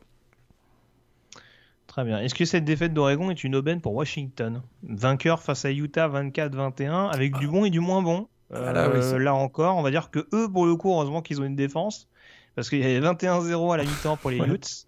Et euh, heureusement, on va dire, ils ont réussi à compenser en deuxième mi-temps pour, euh, pour permettre à l'attaque de, de grappiller petit à petit. Il n'y Ouais, a pas pour- de quoi être excité à 100%, mais au moins, il y a peut-être une fenêtre de tir, de tir intéressante pour les joueurs de Jimmy Lake. Bah, c'est sûr qu'ils sont à 3-0. Donc là, pour l'instant, ils sont en tête de leur division, la division Nord dans la PAC 12. Mais ils ont surtout gagné ce match-là parce qu'il y a eu une chute physique ou athlétique de Utah. Et on voit que là, ils ont eu des problèmes de préparation, les Utes, parce que c'était spectaculaire. Pour avoir vu, pour avoir vu toute la deuxième mi-temps euh, en fin de soirée samedi, euh, c'était très douloureux à regarder presque. La défense de Utah, il ne bougeait plus, quoi. Et, euh, et c'est, ils ont surtout, j'ai l'impression que c'est plus Utah qui a, qui a perdu ce match que Washington qui l'a gagné. Mais écoute, le résultat final, c'est que Washington est, est- est en tête de, de la division Nord. Mais Ouais. je demande encore à voir. division Nord, c'est pas foufou cette année. Hein. On va pas se mentir. Euh, Pas foufou, a, et a- comme, a la Sud. euh, ouais, comme il y a Stanford qui a gagné à California lors de The Game, victoire 24 à 23. Ouais, On se rassure un peu du côté de Stanford, mais du côté Avec- de Cal, troisième défaite en trois matchs. avec une fin de match euh, gag aussi, puisque Cal réussit. Ils étaient menés euh, 24-17, ils reviennent à 24-23 su- à 45 secondes, je pense, de la fin. Donc là, il faut juste convertir le touchdown qu'ils viennent de marquer, et évidemment, ils se le font bloquer. Donc, euh, ça termine à, à 24-23 pour, pour Stanford. Mais euh, ouais, des deux côtés, il y a du boulot. Il y a des équipes invaincues dans cette conférence. Alors, USC ne jouait pas ce week-end. Ouais. Euh, Il y a des équipes invaincues, on en a parlé, il y a Washington. Il y a Colorado qui a réussi, euh, malgré son match initialement reporté, alors je sais plus contre qui. C'était Arizona Euh, State, si je me trompe C'était pas. Arizo- c'était Arizona State? Il joue pas contre Utah normalement ce week-end? Bon, Arizona State, en tout cas, toujours un 0-1. Hein, mais euh, bon, en tout cas, Colorado qui a, qui a, calé un match contre San Diego State et qui s'impose hein, euh, dans, leur seul match euh, dans leur seul match hors conférence. Euh, fiche de 3-0 désormais pour les Buffaloes. Après, on va pas se mentir. Si la Pac-12 est représentée en playoff, bah bah c'est qu'il s'est passé beaucoup de choses. Ah oui, là, non. C'est qu'on aura eu les 15 jours les plus fous de l'histoire du college football. Ouais, tout à fait bien résumé. Voilà. en tout cas, victoire de UCLA de son côté face à Arizona pour revenir à une fiche de 2-2. Euh, ça, c'est ce qu'on peut dire confirme. également sur la conférence. Mais euh... Il confirme que ça va mieux hein, du côté du UCLA. Là, Ouais, tu vois, ouais, défensivement, sérieux, ils ont été sérieux. Euh, on a toujours joué sans. Il n'y avait toujours pas euh, Dorian euh, Thompson Robinson, donc c'était toujours euh, Chance Griffin qui jouait. Belle victoire, UCLA, euh, voilà, il se repositionne bien. On passe à la sec à présent avec un Iron Bowl à sens unique. J'ai presque envie de dire victoire 42 à 13 pour Alabama contre Auburn. Euh, que dire, que dire euh, face à cette équipe de Bama euh, inarrêtable et encore cette connexion John Smith qui fait, qui fait des dégâts et qu'on fera jusqu'à la fin de saison, je pense. C'est vraiment impressionnant. C'est vraiment, vraiment impressionnant. Là, ils avaient quand même un peu d'adversité, on va dire athlétique hein, face à eux. Il y avait le, le contexte du, de l'Iron Bowl, ben, pff, ça change rien. Nick Saban n'était pas là, on le rappelle, hein, donc euh, absent puisqu'il avait été testé positif à Covid en, en milieu de semaine. Il, cho- il choisit ses semaines, hein, parce que la dernière fois c'était contre C'est contre Georgia. Georgia, ouais, tout à fait. Et, bon, il avait fait son retour face à Georgia. Là, cette fois-ci, euh, cette fois-ci, bah là, bah, écoute, ça a posé aucun problème. Un 5 touchdowns pour euh, Mac Jones, euh, Devonta Smith, encore 7 réceptions, 171 yards. Najee Harris, euh, tout va bien aussi. Euh, le Canadien John Mechie aussi, avec deux, deux touchdowns sur réception. Donc, écoute, que dire Même défensivement, ça va bien. Ala- Alabama, vraiment. Ouais. euh, Mais alors, Très, très solide. alors ça, ça, ça m'a, beaucoup étonné, c'est que, alors je sais pas si je joue contre nature parce qu'encore une fois, j'ai pas, j'ai pas vu tous les matchs en détail d'Auburn depuis le début de la saison, mais euh, ça jouait de la RPO, il me semble, du côté de, du côté de l'attaque des Tigers. Bah, je sais pas s'ils jouent toujours comme ça euh, face à leurs adversaires, mais on a l'air d'avoir beaucoup craint le backfield défensif de Bama. Euh, très clairement, très clairement. Oui, eu- bah, on, on voyait un peu plus d'options ou de RPO ces dernières semaines aussi du côté de Auburn. On essayait de jouer un peu sur les qualités de Bonix, mais ça n'a pas vraiment fonctionné sur ce match-là. Euh, ils sont fait, ça a été. Euh...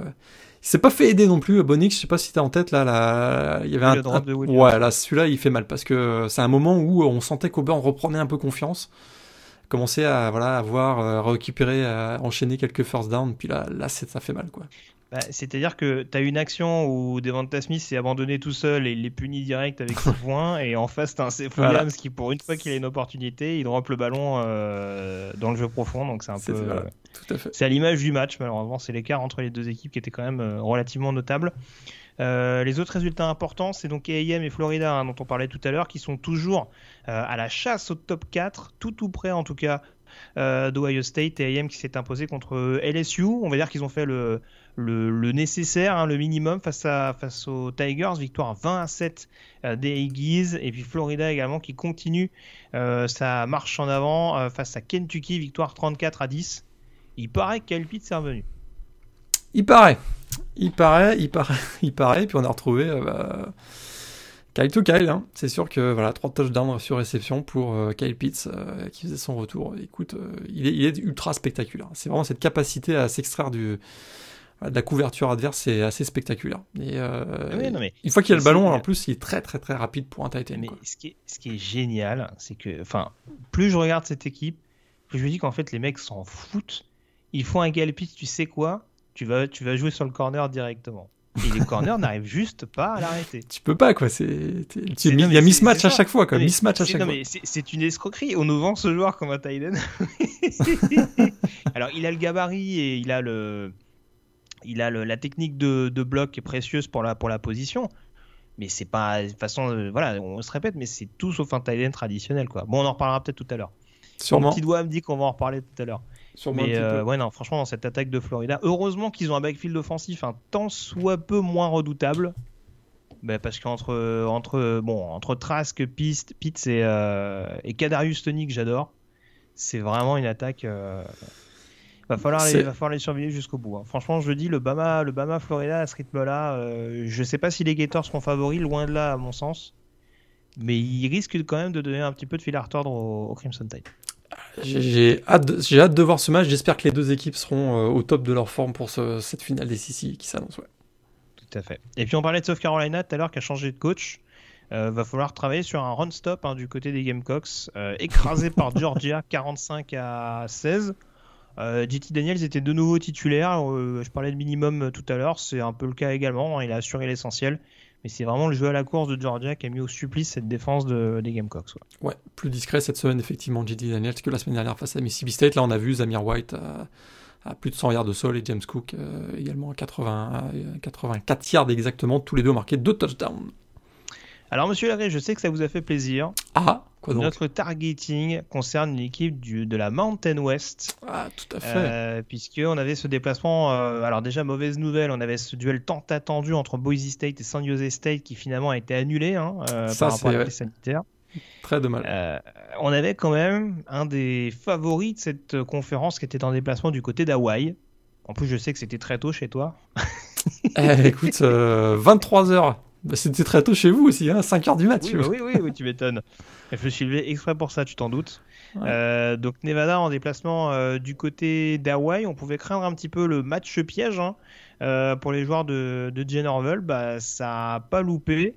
Dans un match qui a longtemps été serré, Nevada qui, qui a rendu les armes sur la fin face aux Rainbow Warriors, notamment grâce à un, un Chevan Cordero assez solide.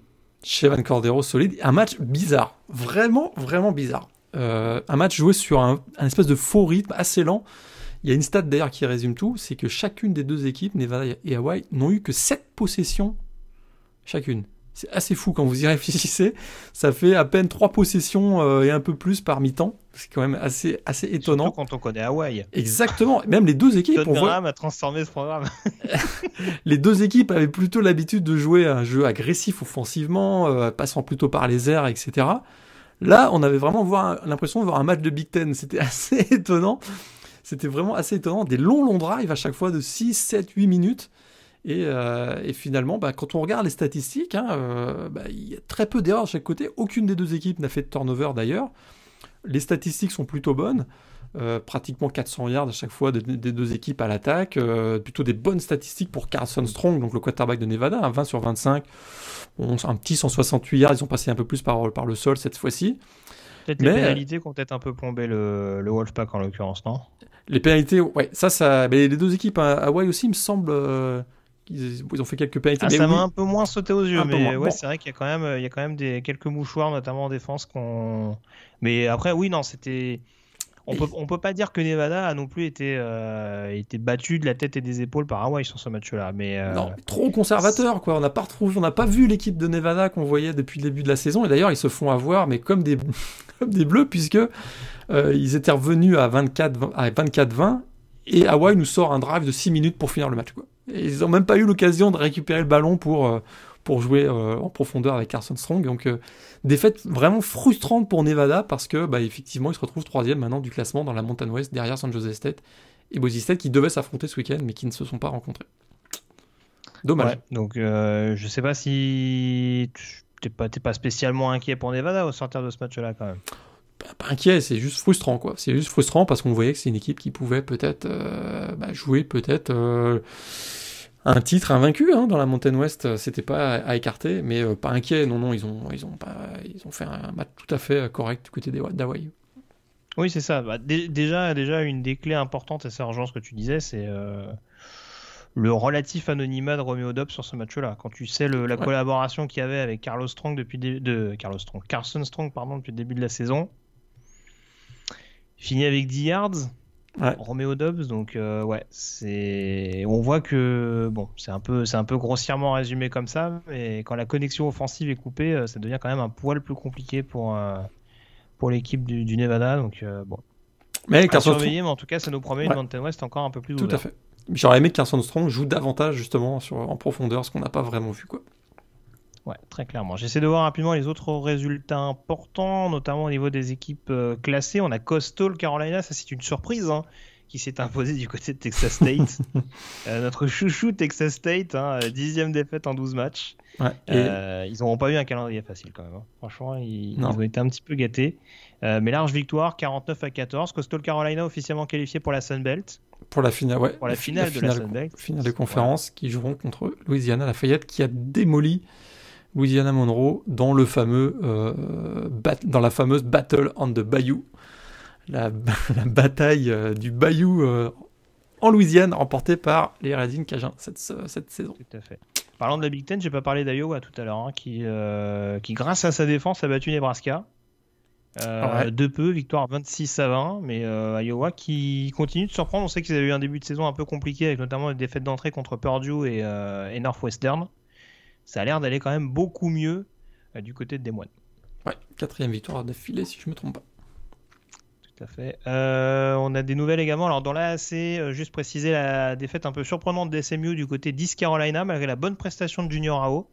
Ouais. 5 euh, plaquages et un sac, il me semble, de tête. Exactement. Et euh, ouais, ils étaient menés 35-7, je pense, à la mi-temps. Ça a été mieux en deuxième mi-temps, mais euh, on, voit que, on voit que défensivement, ça, ils souffrent. Et alors, le match de Tulsa qui a été reporté du côté de Houston. Alors, Houston, c'est, Houston, c'est un peu le Arizona State de la conférence AAC. C'est-à-dire qu'à la fin de la saison, il faut raconter le nombre de matchs qui ont été annulés parce que c'est quand même une petite boucherie. Euh, donc le match de Tulsa reporté. Euh, il me semble que ça laisse encore une infime chance à Memphis euh, de se qualifier pour la finale de conférence. mais bon, ça reste quand même relativement ouvert. concernant les autres conférences du groupe of five, UTSA qui a fini sa saison en battant North Texas. UTSA méga favori, mais pas encore officiellement qualifié, me semble-t-il. faudra voir proportionnellement ce que peut faire UAB, hein, qui a encore quelques matchs au calendrier. Exact. Euh, qu'est-ce que j'ai d'autre? Qu'est-ce que j'ai d'autre? Dans la MAC, on a quand même un résultat très important avec un joueur dont on va sûrement reparler dans quelques minutes. Buffalo qui affronte Kent State. Bon. Euh, match défensif. Ouais. Victoire 70 à 41 euh, des Bulls. avec notamment 8 touchdowns au sol de Jared Patterson. donc Buffalo qui fait un grand pas vers la finale de conférence avec ce résultat-là. Hein. On avait dit que Kent State c'était quand même le principal rival dans la division. Euh, et a priori, l'équipe que devrait retrouver euh, le programme de Jordan Avicii, c'est Western Michigan, vainqueur de Northern Illinois 30 à 27. Euh, ça gagne pas toujours avec un écart significatif hein, du côté des Broncos, mais pour l'instant, ça reste invaincu. Donc très très bonne position pour l'instant pour, pour le programme de Team Lester, pour espérer donc retrouver Buffalo en finale de conférence MAC. Ouais, Je crois que j'ai globalement tout dit. Ouais, tout à fait. Euh, sur les euh, principales conférences. Ton top 3 de la semaine, Morgan? Oregon State, Oregon, quand même. Civil War, très bon match. Euh, enfin, très bon match. Très spectaculaire, on va dire. Notamment, notamment la fin. Texas, Iowa State. Moi, j'ai match pas beaucoup, pas forcément beaucoup de points, mais j'ai trouvé, j'ai aimé l'intensité et euh, du suspense aussi jusqu'à la fin. Bon, c'est sûr que là, quand on connaît le résultat, c'est il y a moins de suspense, mais je vous le recommande quand même. Et euh, bah, écoute, euh, Oklahoma State, Texas Tech, hein, parce que what the fuck quoi. Il y a quand même eu des, euh, séquences de jeu assez intéressantes, notamment un onside kick retourné pour un touchdown qui m'a quand même bien fait, bien fait marrer. Parce que je pense que le fail ultime, on peut pas moins bien faire un onside kick, je pense à, ah, dans ce match Oklahoma State Texas Tech. D'accord, très bien. Euh, bon, du coup, j'avais donné le ranking, mais bon, de toute façon, ça c'est le, ranking de la Top 25. Donc ça n'a pas forcément de. Mais tu le disais tout à l'heure, en tout cas, le, top 4 reste inchangé avec Bama, Notre-Dame, euh, Clemson et Ohio State donc en tête. Et toujours AM, Florida euh, derrière. Cincinnati et BYU également, toujours très bien considérés. Ouais. De toute façon, on fait un petit débrief avec Antoine euh, dans le oui. Upset Alert. Bah, je vous invite euh, du coup à consulter ça, donc, euh, donc je dis. très bien, bah écoute, on a fait le point, me semble-t-il, sur l'ensemble des résultats. Je crois ne rien oublier, donc on va pouvoir dès à présent s'intéresser à la chronique draft.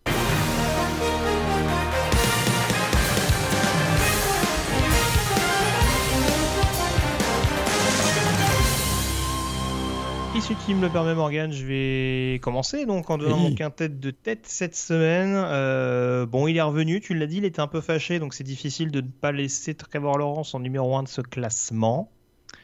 Euh, même s'il joue moins ces dernières semaines, je laisse quand même Justin Fields en numéro 2. Euh, j'ai conservé Patrick Surtain en 3. On va beaucoup s'en rappeler sur, euh, sur ce drop justement de Williams, mais l'ensemble de sa prestation contre Auburn est quand même euh, assez solide. Dans une attaque qui, on le rappelle, était quand même beaucoup dépendant du numéro 18 des Tigers. Donc euh, il a été extrêmement précieux, je trouve même sur le, sur le jeu au sol notamment. Tu, tu, tu, sens que c'est pas le défenseur que tu arrives à bouger aussi facilement que ça. Euh, et puis ensuite, euh, les, deux, les, deux extraterrestres du jeu aérien, je suis obligé de les laisser. Hein. Numéro 4, euh, Devonta Smith. Numéro 5, Calpitz. Je les mets dans cet ordre-là. Franchement, ce serait l'inverse. Ce serait à peu près pareil dans mon, dans mon esprit. Mais c'est vraiment les deux joueurs cette année sur lesquels c'est très trop compliqué de courir. Beaucoup de joueurs d'Alabama. pour moi aussi, d'ailleurs. Moi, je laisse Trevor Lawrence numéro 1. Je t'avoue que Justin hmm. Fields va falloir qu'il se mette à jouer parce que sa deuxième place va être menacée là. Euh, troisième, je mets Kyle Pitts. Effectivement, trois touchdowns encore ce week-end. Et je termine avec deux joueurs d'Alabama. Devonta Smith, receveur numéro 4. Et je mets Mac Jones, monsieur. Oh, je crois, je commence à voir chez lui euh, un quarterback vraiment prometteur même pour la NFL. Très bien. Je t'avoue que sa, sa, mécanique de passe, puis sa, son, son, calme, sa précision, c'est vrai qu'il joue très, bien protégé par une ligne offensive de Alabama qui, qui fonctionne bien, mais euh, je vois chez lui, ça commence à faire plusieurs semaines que je me dis, hey, ça c'est vraiment un joueur qui pourrait performer, et j'ai l'impression qu'il peut terminer dans le top 10. Euh, qui pourrait même être un, joueur de top 10 dans la prochaine draft. Je m'avance un peu, c'est un peu ball, prediction là, ah mais je, commence à voir. Ça va, ça, va, être disputé quand même. Hein. Là, ça va être très disputé. Je mesure ce que je dis. Hein. on lise pour le premier tour. Hein. Je mesure ah ce que je dis. Hein. Euh, Kyle Trask, j'ai encore deux trois choses que je pourrais dire sur lui, mais euh, que je vois pas chez Mac Jones. Très bien. Je suis impressionné par le calme de Mac Jones notamment. D'accord. Euh, même, même sous pression. Je, je, vous invite à regarder des situations de jeu où il est vraiment sous pression. Il fait très très souvent les bons choix, que ce soit euh, des petites passes courtes ou même de se protéger. Ce qu'on voyait pas du tout chez Tago Tagovailoa par exemple, hein, un joueur qui se protégeait jamais dans quand il était sous pression. C'est d'ailleurs il l'a payé cher d'ailleurs ça. Mhm. Et Mac Jones, je trouve qu'il a cette intelligence de jeu que je vois pas toujours chez Kai Trask, qui est un joueur du top, de mon top 10 par ailleurs. Mais... Très bien. Donc je mets Mac Jones. Alors, ton joueur de la semaine, c'est un défenseur, je crois. Défenseur, defensive tackle junior, euh, dont on ne parlait pas forcément en pré-saison, parce que dans son équipe, on parlait plutôt de Chauncey Goldstone, un, un defensive end des Hawkeyes de, Iowa. Mais il faut bien parce que euh, Chauncey Goldstone, euh, très clairement, c'était le successeur annoncé de Eji Epeneza dans la défense hein, d'Iowa. Mais alors, depuis le début de la saison, c'est un autre joueur sur la ligne défensive qu'on voit beaucoup du côté des Hawkeyes. C'est Davion Nixon le defensive euh, lineman, alors, euh, il a fait, que à peine 30 plaquages dans les 3 sacs, donc vraiment il était un peu dans l'anonymat, mais alors il, explose complètement. En 6 matchs, il en est déjà 36 plaquages, 12 plaquages pour perdre, 5 sacs, 1 fumble forcé. Alors évidemment, on se souvient tous hein, de son, si vous avez suivi la semaine dernière, il avait réussi un pick six magistral contre Penn State. et euh, voilà, ça avait été une des actions défensives spectaculaires de la semaine dernière. Il a remis ça face à Nebraska, 8 plaquages, un sac, euh, et vraiment un joueur au gabarit ultra imposant. Euh, il paraît un peu comme ça, un peu lent, euh, mais en fait il est assez explosif je trouve, et vraiment mobile pour un joueur de ce gabarit. Et bah, écoute, bah, c'est vrai, bon, il a réussi ce six, alors on garde ça en tête, mais il brille pas forcément sur les coverage, c'est avant tout un run stuffer, plus à l'aise hein, sur ce qu'on appelle les one gap, hein, les schémas one gap, où il doit vraiment s'occuper d'un seul gap, mais moi, je me dis que ça pourrait être une bonne surprise euh, au prochain euh, Scouting Combine. Je gardais un œil sur ce joueur, Davion Nixon. En tout cas, il a le gabarit taillé pour la NFL, ça c'est sûr. Et euh, bah, il marque beaucoup de points ces dernières semaines, et notamment face à Nebraska. donc, je voulais parler de lui cette semaine. Je ne le vois pas avant, je le vois pas avant le quatrième tour, pour dire les choses honnêtement. Mais, mais, mais bon. Qui, commence à exploser vraiment cette année, je te rejoins. C'est vrai que. Bon, ce qui est intéressant, c'est que c'est un lineman défensif euh, qui fait des sacs et qui intercepte. Euh. et bon, c'est sûr que maintenant, on, lui demande, on lui demande aussi d'être efficace en couverture. Bon, c'est. Mais euh, non, non, très franchement, il est. Je te, non, je te rejoins, c'est un joueur qui est assez complet. Je sais pas s'il va se présenter dès cette année. Mais franchement, vu la classe de lineman défensif, c'est pas la même chose que les deux trois dernières années. Hein. Cette année, c'est plus, c'est ah, ouvert. hein, donc extrêmement homogène et déjà pour trouver des premiers tours, pour l'instant, c'est. Je pense qu'il va falloir vraiment attendre d'être ébloui dans le processus draft Donc c'est sûr qu'un Devion Nixon, en effet, a clairement une carte à jouer euh, dans cette optique-là. Surtout, euh, surtout voilà, quand on sort euh, lineman défensif d'Iowa. Voilà, il y a... Bon, je pense que Kirk Ferenc. Il y a des garanties, quoi. Il connaît un peu, quoi. Il y a un peu de garantie, voilà, c'est ça. Voilà. Donc, voilà. Alors, le joueur dont j'ai choisi de parler, c'est un nom qui ne va peut-être pas vous parler au premier abord. Jared Patterson, running back de Buffalo. Alors, j'étais un peu obligé. alors, de par sa forcément sa prestation stratosphérique contre Kent State. Hein, j'ai parlé de ses 8 touchdowns au sol, mais il y a quand même 409 yards euh, à lui tout seul sur ce match-là. Euh, il a déjà quasiment atteint 1000 yards en seulement 4 matchs cette année. Euh, alors après, on dira oui, c'est les défenses de la MAC, tout ça, tout ça. Je me doute que bon, s'il avait joué, s'il avait joué, je vais pas, je vais, lui donner un exemple comme ça, mais s'il avait joué Texas A&M à la place de Kent State, il n'aurait peut-être pas mis ses 8 TD. Mais en tout cas, ça me paraissait intéressant parce que, en effet, là aussi, derrière les deux principaux running backs euh, que sont Najee Harris et Travis Etienne, il y a quand même un petit gap. Et je trouve que des fois, le nom de Jared Patterson revient, pas forcément euh, à tort, hein, c'est un joueur qui a du talent, mais c'est vrai qu'il me paraissait important de planter un peu le décor, dans le sens où c'est vrai que c'est toujours les mêmes exemples qui reviennent, on sait que c'est un coureur relativement court, si je peux reprendre l'expression anglaise, 1m75, euh, euh, c'est pas un joueur qui a une vitesse fulgurante. Et c'est vrai que j'entends encore des comparatifs pour dire ouais, c'est un nouveau Darren Sproles. J'en suis pas persuadé. À titre personnel, euh, c'est un joueur, je pense, qui peut être une bonne deuxième option. C'est un joueur en effet qui est assez trapu, qui, on va dire, qui tourne pas mal au niveau du bas du corps, donc qui va pas forcément être hyper facile à plaquer. Après, si on cherche un running back qui a vraiment une grosse accélération, qui a vraiment une aptitude euh, au-delà de la simple vision de jeu, ce qui est, déjà, qui est déjà une bonne chose hein, sur un poste de running back, je ne sais pas si un joueur comme Jared Patterson, tu vois, à l'heure actuelle, j'en fais plus qu'un quatrième, cinquième tour. Moi, je t'avoue. C'est surtout dans cette optique-là que je voulais en parler parce que, encore une fois, voilà, on pourrait penser, tiens, il vient de faire une prestation énormissime, c'est deuxième, troisième tour il y a du talent, c'est pas encore, euh, il a pas les, son physique est pas aussi rédhibitoire qu'un Donnell Pumphrey par exemple à l'époque du côté de San Diego State. Mais ouais, je m'interrogeais un peu sur sa longévité, on dira au, plus haut niveau, en l'occurrence. Moi, je, suis, euh, je te rejoins complètement et je vais même plus loin. Euh, je suis vraiment pas convaincu qui réussissent dans la NFL. Parce que vu la tendance du jeu actuel de la NFL, particulièrement la façon dont les running backs sont utilisés, je, me, le projette pas du tout dans un rôle comme ça, dans un rôle de running back bah. de la NFL d'aujourd'hui.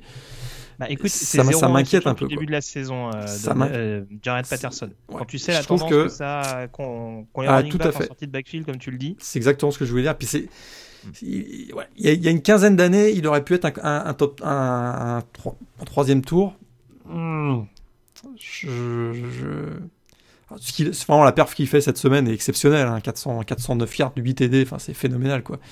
D'ailleurs sans, sans, sans, sans, la décision euh, controversée de son head coach de le sortir en fin de match, il aurait probablement établi le nouveau record FBS, mais c'est euh, bah, moi je qu'il fait l'a fait jouer trop longtemps. Euh. Certains, oui, oui.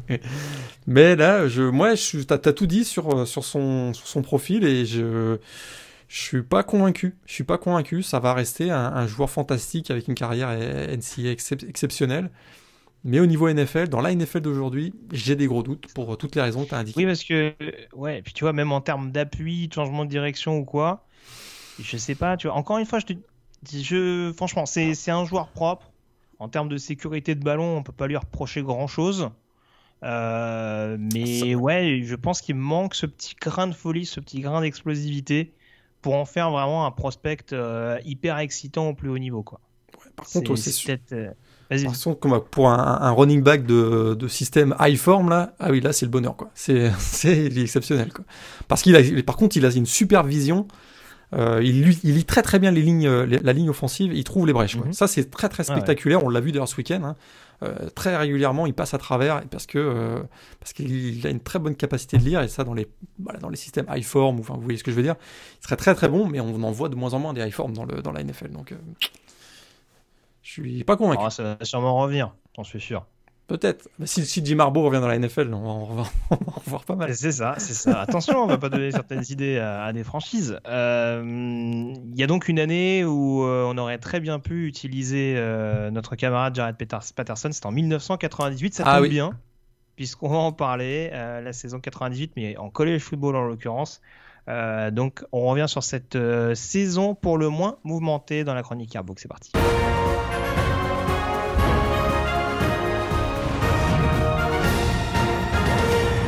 Alors je le disais tout à l'heure, Morgan, plus ou moins euh, mouvementé, notamment en fin de saison. Non pas que la campagne globale ait été euh, ennuyeuse, hein, mais euh, c'est vrai que pour le coup, il y a eu beaucoup de cadors qui étaient attendus sur cette saison-là, et peu qui se sont pris les pieds dans le tapis. On va y revenir. J'ai juste énuméré, comme d'habitude, les cinq forces majeures, notamment, euh, en tout cas, ceux qui étaient désignés par la société de presse. Euh, on avait Ohio State, hein, comme souvent numéro 1, assez bien considéré, toujours emmené par leur quarterback Joe German et leur receveur euh, David Boston, Oui.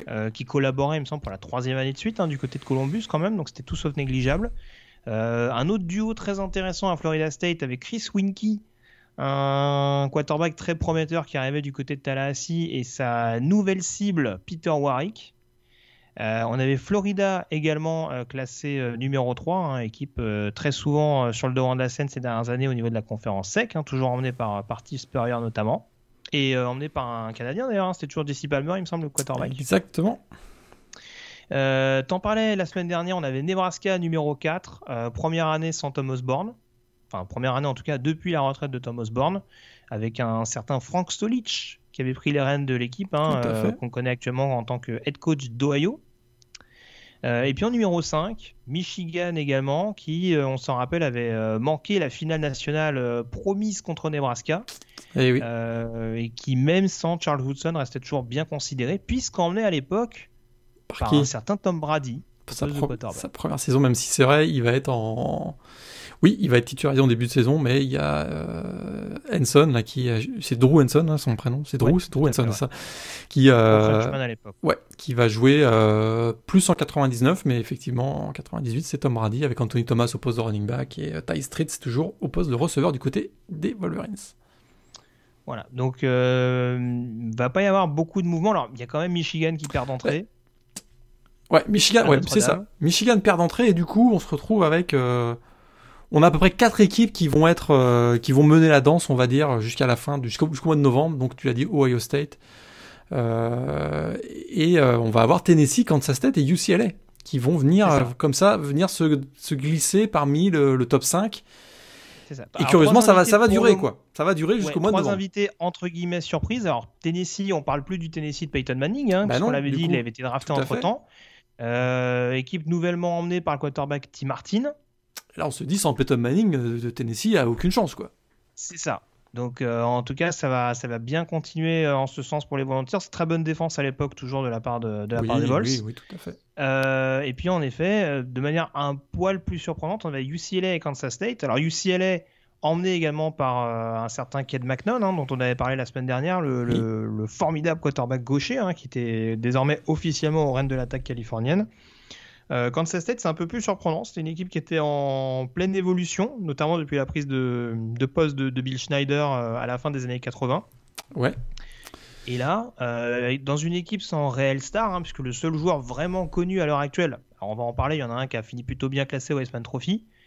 On peut presque dire que leur star de l'époque, c'était Martin Grammatica Bah, au poste c'est de pas- kicker. C'est pas une blague, c'est absolument vrai. C'est absolument vrai. Et c'est vrai qu'ils bon, ils avaient David Allen aussi qui était un super kick returner, mais Michael Bishop, euh, leur quarterback, il rentre dans la saison pas vraiment comme un, comme un cadre, quoi. Et il va finir très bien l'année, tu l'as dit. C'est ça. Donc euh, voilà, c'est des ces trois équipes qui vont se tirer la bourre avec euh, Ohio State, qui vont profiter notamment euh, alors de la défaite. euh, c'était de j'avais la défaite de Florida State en cours de saison, mais je ne sais plus contre qui. En plus, il me semble que c'est un upset assez C'est- important. Ils perdent à NC State. Euh, ils C'est perdent ça. 24-7 à NC State. euh, et d'ailleurs, ils vont traîner cette défaite comme un boulet. Ça va créer la controverse, on va en reparler tout à l'heure. Mais NC State emmené à l'époque par, par Tori Holt hein, au poste de receveur. hein. qui est la vedette, la grande vedette absolument, euh, Exactement, euh, ouais. super receveur, et il avait, euh, il a fait très très mal, notamment euh, à la défense ouais, de Florida State.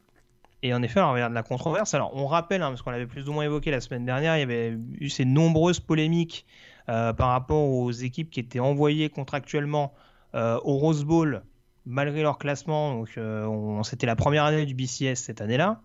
on se retrouve donc avec une équipe de Florida State qui en effet va traîner cette défaite pendant un petit moment. Ce qui les remet dans le bain, c'est leur victoire notamment contre Florida à la fin du mois de novembre. Et voilà. Au même moment où beaucoup d'autres équipes toujours invaincues se prennent les pieds dans le tapis. Parce qu'effectivement, alors d'abord on a eu effectivement le 7 novembre, on a eu Ohio State qui perd, euh, qui perd de manière surprenante à Michigan State, mais le 28 novembre, c'est très clairement le samedi de tous les dangers, donc le dernier week-end de la saison.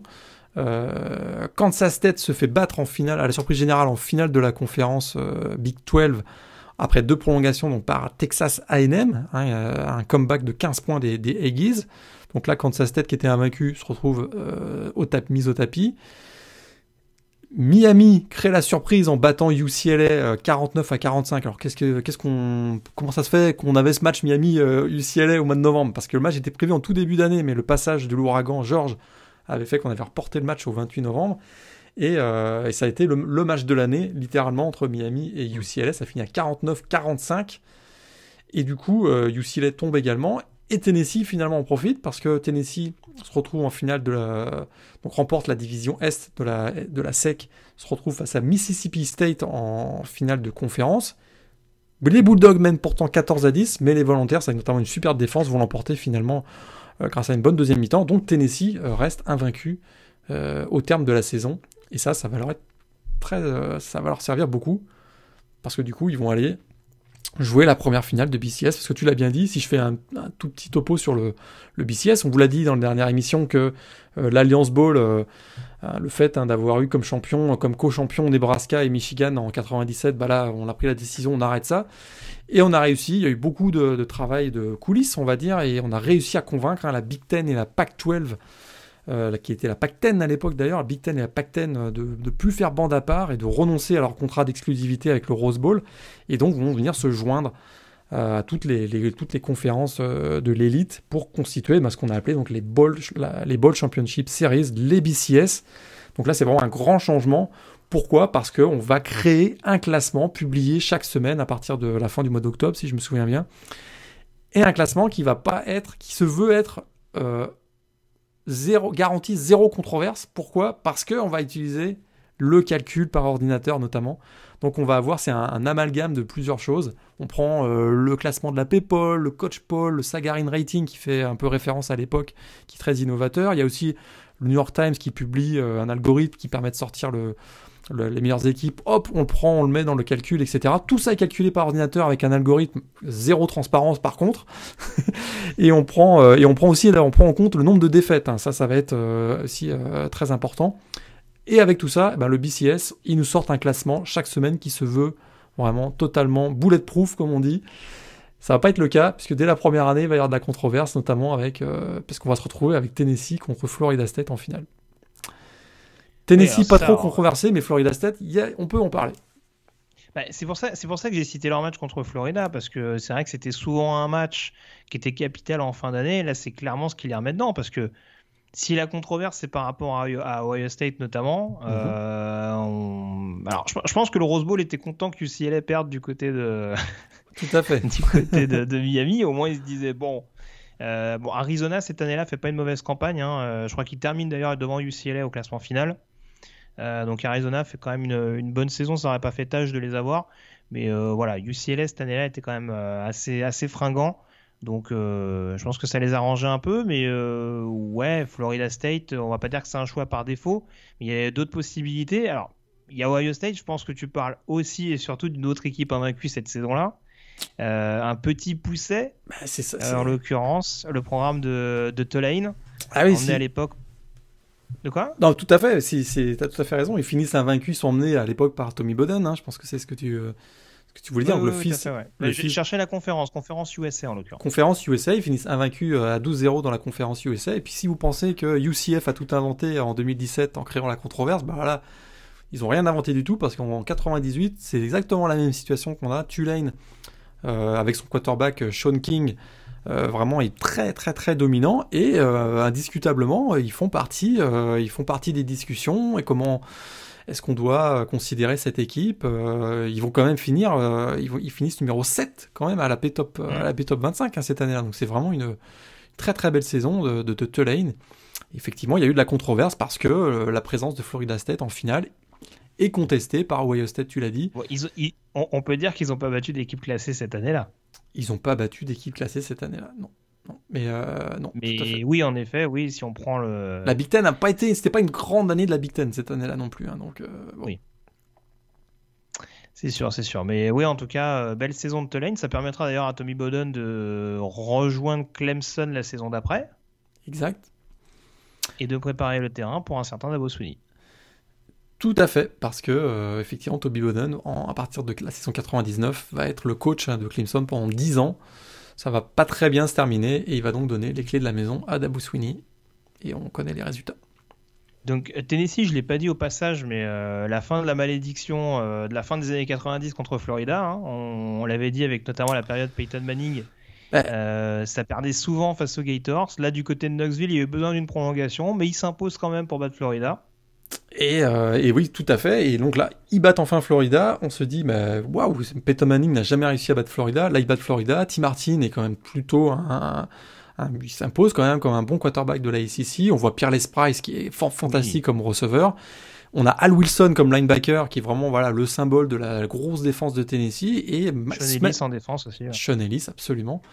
Et donc semaine après semaine, Tennessee euh, gagne de la crédibilité et, euh, se retrouve complètement bah, se retrouve euh, comme prétendant légitime au titre national, même si, curieusement, euh, ils seront pas favoris lors du Fiesta Bowl, qui va donc être le, cadre de la finale nationale. Ils sont pas favoris avant le match, puisqu'on donne FSU euh, favori par 5 points.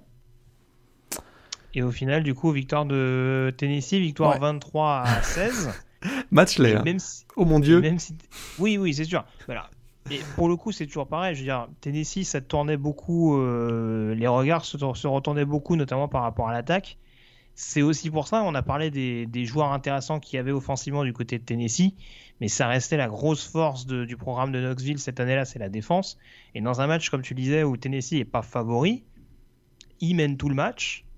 Et il y a la défense qui joue un grand rôle, notamment avec euh, l'interception retournée pour un touchdown de, de Dwayne Goodrich. Ouais, et ça, ça fait euh, effectivement, ça, ça, ça, ça, fait la, bascule pour le match. Alors, Florida State était privé de Chris Vanky, donc euh, remplacé par Marcus Odzen, donc il y a 12 pénalités aussi des, des Seminoles, mais c'est vrai que c'est pas c'est pas le euh, voilà Tennessee est champion c'est pas le plus le meilleur le plus, mémorable. le plus mémorable et la meilleure façon de lancer le euh, les, quelques années de BCS Championship Game. Il y en aura de beaucoup plus intéressants par la suite bah, de très controversés qu'il y a eu un Florida State Nebraska quelques années avant qui n'était pas extraordinaire mais le figo la dernière seconde. C'est vrai. Mais en tout cas premier titre de champion de Tennessee depuis 47 ans. Et on oublie souvent hein, de dire que euh, on, on, sait que Tennessee a été champion dans les années 90 mais souvent on dit que c'est avec Peyton Manning mais non Hein, c'est l'année qui a suivi le départ de Peyton Manning que Tennessee a été champion, donc en 1998. Tout à fait. On passe au, on parle du S-Man Trophy. Euh, ah. Trophy dont l'équipe n'était pas spécialement mise en avant, mais un joueur qui va exciter beaucoup, beaucoup d'équipes NFL. Euh, on aura l'occasion d'en reparler très prochainement. Euh, un joyau du côté d'Austin. Ricky Williams, exceptionnel. Hein. Il finit avec 2124 yards de sol cette année-là. Voilà, il a tout. Hein. Il a absolument tout. Euh, il a la vitesse, la puissance, euh, la vision de jeu. Euh, il marque des touchdowns. il, écoute, il gagne beaucoup de yards après le premier plaquage. Enfin, c'est voilà, c'est le, joueur parfait pour la NFL et il est ultra dominant effectivement dans la, dans la Big 12 avec, avec les Longhorns de Texas. Et il termine premier du S-Man Trophy. Alors les running backs de nouveau en, avant. Ce que tu bon, un petit peu la norme quand même pendant très très longtemps. Hein. Je crois que le dernier c'était Eddie George. Euh, de mémoire du côté d'Ohio State. Euh, et il termine justement devant, devant Michael Bishop, dont on parlait tout à l'heure, quarterback de Kansas State. Euh, je sais plus qui est le troisième. C'est Ked, McNown, donc le, lanceur gaucher donc de UCLA qui est troisième. Et, et, puis derrière, on va avoir des joueurs qu'on a vu passer dans la NFL aussi plus ou moins brièvement. Donc, puisque euh, Tim Couch finit. Euh, donc, alors, Tim Couch, il hein, faut remettre dans le contexte. Hein, Tim Couch, c'est euh, le quarterback de Kentucky. Et qui est le coordinateur offensif de Kentucky depuis un an? Un fou furieux. un fou furieux qui arrive euh, qui, qui- voilà, Mike Leach, voilà, Mike Leach, tout a commencé euh, dans l'élite à Kentucky. Il prend Team Couch sous son Team Couch sous son aile et il le fait lancer à gogo. Et du coup, euh, il finit quatrième BSman. Et il y a des équipes NFL qui vont voir en Team Couch un franchise quarterback. Je ne peux pas plus loin. cinquième, du coup Cinquième, c'est Donovan McNabb, donc de Syracuse, Oui. ouais. qu'on va voir aussi. On va, on va en parler de ces ouais. deux joueurs-là. ouais. Bah, on peut même faire la transition tout de suite avec la, la draft. Euh, on se répète, mais c'est vrai qu'il y a eu beaucoup d'années sans quarterback très bien considéré. A priori, il y avait quand même moyen de se faire un petit peu la main sur un quarterback euh, au cours de cette saison 1999. Il y en a eu beaucoup de y draftés. avait justement. Ouais. Alors, je je vais juste contextualiser. On va- on va donner quand même les positions, mais euh, avant cette draft, que je retrouve rapidement les quarterbacks, euh, on a Donovan McNabb, donc justement de Syracuse. On a Tim Couch de Kentucky. On a un certain Achilles Smith, quarterback d'Oregon également, euh, qui permet aux Ducks de faire une très très bonne saison à la Pac-10. Euh, on a Dante Culpepper, quand même, quarterback de UCF. fait. Qui est- qui a- Parce que, en l'occurrence, Central Florida fait une très très bonne saison euh, cette année-là aussi. Euh, on a Sean King, le fameux quarterback de, de Tulane. Enfin, mine de rien, il y a quand même, il y a quand même moyen. C'est une, c'est une draft en termes de quarterback qui fait pas mal saliver, avec plus ou moins de succès. Je sais pas si tu peux nous donner Ah bah- le top 3 du coup, mais euh, Ah bah le top, ouais, top 3, euh, top 3 de la draft, euh, ce sont donc trois quarterbacks. Team Couch donc, bah, vous l'avez dit, hein, il y a des fous furieux qui ont pensé qu'il pourrait être un franchise quarterback. Cleveland Browns, bravo. Euh, ils se disent euh, Team Couch c'est l'avenir. Voilà. Euh, numéro 2, ce sera Donovan McNabb, donc le quarterback de Syracuse, drafté par évidemment les Eagles. Et en 3, les Bengals se disent ben, si, les, si nos copains de l'Ohio ont choisi Team Couch, nous, il n'y a pas de raison qu'on fasse mieux. On va choisir Achilles Smith, le quarterback d'Oregon. ouais. Voilà Alors, les champions, on- bravo. Alors, très honnêtement, alors, c'est pas pour chercher des prétextes ou quoi que ce soit, Donovan McNabb, ça reste Donovan McNabb. Euh, alors, tu, tu l'as sous-entendu, mais voilà, de toute façon, euh, Team Couch avait beaucoup de déchets déjà dans son jeu, de par en effet le système dans lequel il évoluait, et ça s'est pas arrangé en NFL.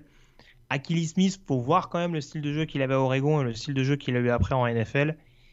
Il avait quand même un lancer assez, assez atypique, Ah ouais, c'est et oui. c'est un joueur qui avait tendance à paniquer assez vite. Ah, T'as tout dit, quoi. Voilà, et alors pour le coup, sans être euh, sévère juste gratuitement avec les deux autres, faut pas oublier le début de parcours de Donovan McNabb en NFL. Je pense qu'il a quand même, et c'est vrai que bon, ça, euh, certains le voient beaucoup comme un prétexte euh, pour expliquer le, le bon parcours, le mauvais parcours des uns et des autres. Andy Reid lui a fait du bien. On va pas se mentir, je je sais pas si avec un autre coach qu'Andy Reid les premières années, on aurait eu le Donovan McNabb qu'on a eu par la suite. Mais voilà, après, ça restait un joueur euh, avec énormément de talent. Il a eu une progression fulgurante à Syracuse. Parce que je me demande si c'est pas un joueur qui a joué de, sa carrière freshman à senior, j'ai un doute. Mais euh, vraiment, euh, les années de ses premières années à Syracuse sous la coupe de Paul Pasqualoni, à l'année justement où, où il permet à Syracuse d'être une équipe classée plus que convaincante. Euh, voilà, mais tu sentais quand même que les premiers mois en NFL ont, ont été tout sauf faciles. Et c'est vrai que c'était une classe un petit peu de tous les dangers. Même un Dante Culpepper, en l'occurrence, qui est drafté par les Vikings, il a eu un parcours honorable hein, en, en NFL. Mais on pouvait peut-être s'attendre à mieux. Alors, il y a quand même trois Pro Bowls, hein, je vais pas raconter n'importe quoi non plus. Ouais. Mais euh, il a fait, il a fait une, une équipe All Pro. Mais encore une fois, c'était dans la grosse équipe de, de Minnesota dans les premières années, euh, couvé par un. Enfin, pour prendre la suite d'un Randall Cunningham.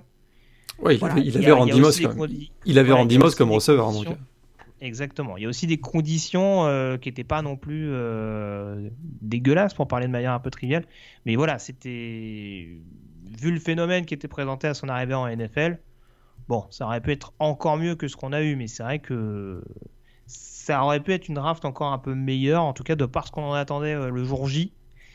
Ça n'a pas Tout forcément. euh, le résultat un était. petit peu plus déçu. Ken McNaught, j'en ai pas parlé, un drafté par Chicago. Euh, là, je parlais de contexte, ouais, c'est un peu ça, quoi. Ouais, là, ça a été plus dur pour lui. Ouais. Ces deux premières années où on a senti, et puis il y, a toujours le- il y a toujours le syndrome quarterback gaucher. À partir du moment où ça vient pas, ça vient pas. Et voilà, exactement. Et là, c'est toujours, toujours un peu compliqué à ce niveau-là. Tu, tu veux énumérer peut-être les- énumérer pardon les, les principaux noms qui sortent notamment Oui, oui, euh, voilà, il y a des com- 99. Premier tour, il y a des joueurs sympas hein, quand même. Là. Il, y a, Oh. il y a du monde au premier tour. Bah, numéro 4 déjà, Edgerrin James, donc le running back de Miami, drafté par les Colts. Un, un autre running back d'ailleurs, le, le, vainqueur de trophée S-Man, Ricky Williams, drafté donc de Texas, drafté par les Saints. Numéro 6, Terry Holt, receveur donc de NC State, on en parlait tout à l'heure, donc par les Rams de Saint-Louis. Numéro 7, Champ Bailey, cornerback de Georgia, drafté par les Redskins à l'époque. Numéro 8, David Boston, drafté par les Arizona Cardinals. Donc on voit, on voit qu'il y a quand même du beau beau monde dans le, top 10. On peut même parler de Chris McAllister, qui est un joueur que j'aimais beaucoup aussi, euh, des cornerbacks d'Arizona, donc drafté par les Ravens. Puis un peu plus bas. Javon excellent joueur. Javon Curse, un peu plus bas, voilà, drafté euh, au, avec le 16e pick. Le defensive end de Florida, drafté par, les, par Tennessee. Euh, on a Damian Wood, Woody, pardon, le, le, genre de centre de Boston College, qui reste à la maison du côté des Patriots. On a Antoine Winfield aussi, cornerback, au premier tour drafté par les Bills de Buffalo. Et puis Al Wilson, donc le, voilà, le, général de la défense de Tennessee, le linebacker qui va se retrouver à Denver euh, dès sa saison, euh, qui va d'ailleurs être euh, champion. Ah bah non, en 99, non, il va pas être champion en 99. Mais en tout cas, il sera avec les Broncos. Ouais, tout à fait. Et puis, j'ai pas parlé. Vas-y, vas-y, pardon. Ouais, un petit peu plus bas, on va on va voir Kevin Folk, notamment, le running back donc, de LSU qui va filer chez les, chez les Patriots. On va voir Joey Porter quand même au, troisième tour, euh, linebacker de Colorado State, donc qui file chez les Steelers. Et Martin Grammatica, donc le kicker de Kansas State, qui file vers Tampa Bay au troisième tour. Quoi. Tout à fait. Et on voit qu'il y a une petite succursale également, euh, tant que je regarde les choix un peu plus bas, du côté d'Arkansas State. Hein, parce que euh, après. Bah, après, alors là, lui, euh, j'ai oublié son prénom, bien sûr, euh, Monsieur McNair. Steve McNair. Euh, qui était, qui drafté quelques, quelques années avant. on a quand même Donald Driver. Hein, Tout à fait. septième tour, là. Qui est septième tour, c'est ça, ouais. Ça, c'est très, très bon. drafté en prenant d'Arkansas State, déjà par les Packers. Hein, on sait qu'il a fait, Tout à il fait. A fait sa, sa carrière là-bas. en l'occurrence, j'ai pas parlé d'autres quarterbacks. Hein, Sean King également drafté au deuxième tour par Tampa Bay. Hein. Ça a été un parcours un peu plus mitigé. Aaron Brooks quand euh, même. Aaron Brooks, euh, quarterback de Virginia, euh, drafté par les, par les Packers, mais qu'on verra, ah qu'on verra pendant 4-5 saisons, au moins au moins 4 saisons comme titulaire, hein, je pense au début des années 2000, avec les Saints de la Nouvelle-Orléans. Donc, Cousin de Michael Vick d'ailleurs, Aaron Brooks. Exactement. Exactement. Qui avait un peu le même style de jeu, mais un peu le même style de jeu, on va dire. Oui, mais pas le même talent. Et, Exactement. heureusement pour lui, pas les mêmes mœurs hors du terrain. Enfin, j'espère en tout cas, il n'y a rien qui est sorti, donc euh, j'espère quand même. Euh, et puis il y a autre chose que je voulais rajouter, bien entendu. Euh, juste sur Champ Bailey, c'est vrai qu'on en a parlé rapidement, mais c'était quand même un joueur qui performait sur les trois phases de, jeu. Hein. On, parlait notamment, c'était un petit peu le, un nouveau Desmond Howard. Hein. Ça expliquait notamment sa, septième position draftée par les Redskins, hein, même si après il a fait le plus gros de sa carrière du côté des Broncos. et puis surtout, l'élément notable de cette draft 99, c'est quand même euh, Mike Ditka qui pète les plombs hein, avec les Saints, euh, qui draft donc Ricky Williams en cinquième choix en échangeant tous ses choix de draft. Bravo. donc euh, voilà. Et pour le succès qu'on sait, puisque derrière la saison des Saints va être pour le moins compliquée, puisque il me semble qu'ils finiront derrière Atlanta notamment, qui avait plus de quarterback à l'époque. Donc euh, ouais, ça a été une saison pour le moins mitigée euh, pour la franchise de la Nouvelle-Orléans et ça, ça, a contraint justement les Saints à changer de coach. Je me demande si c'est pas Jim Haslett qui arrive derrière pour remplacer Ditka euh, en, tant que, en tant que coach principal. bah écoute, je crois qu'on a fait le tour globalement sur cette chronique yearbook. Tout à fait. On peut désormais donc s'intéresser, revenir en tout cas en 2020 pour s'intéresser à la prochaine semaine de saison régulière.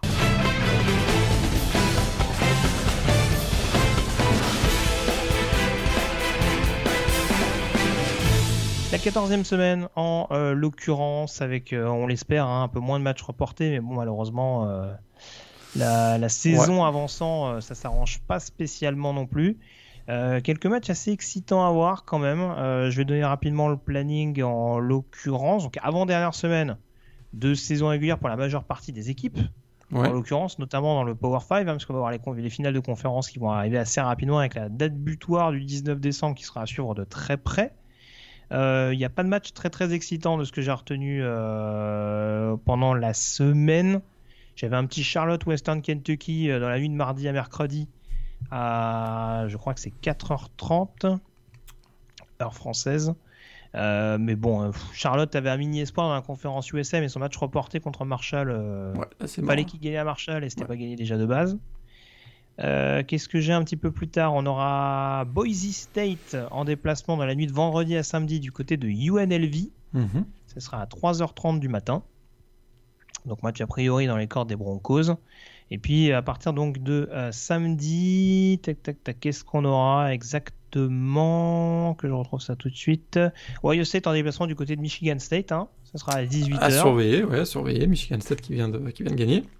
C'est ça. Alors, s'ils nous épinglent deux équipes classées de suite, Michigan State, euh, faut Tout prolonger Tucker. hein. 2020, tout Euh, est possible. C'est ça. Oklahoma State en déplacement du côté TCU à la même heure. Euh, on aura un assez excitant Auburn Texas A&M, match à gagner impérativement pour le Eh programme oui. de College Station pour Tout prétendre vraiment aux playoffs. Exactement. rappelle, a priori, euh, ils sont quand même mal barrés pour jouer la finale de conférence. Donc il faut vraiment mettre toutes les chances de leur côté en saison régulière. Euh, Texas en déplacement du côté de Kansas State à 18h pour euh, essayer de maintenir une infime chance de qualification pour la finale de conf.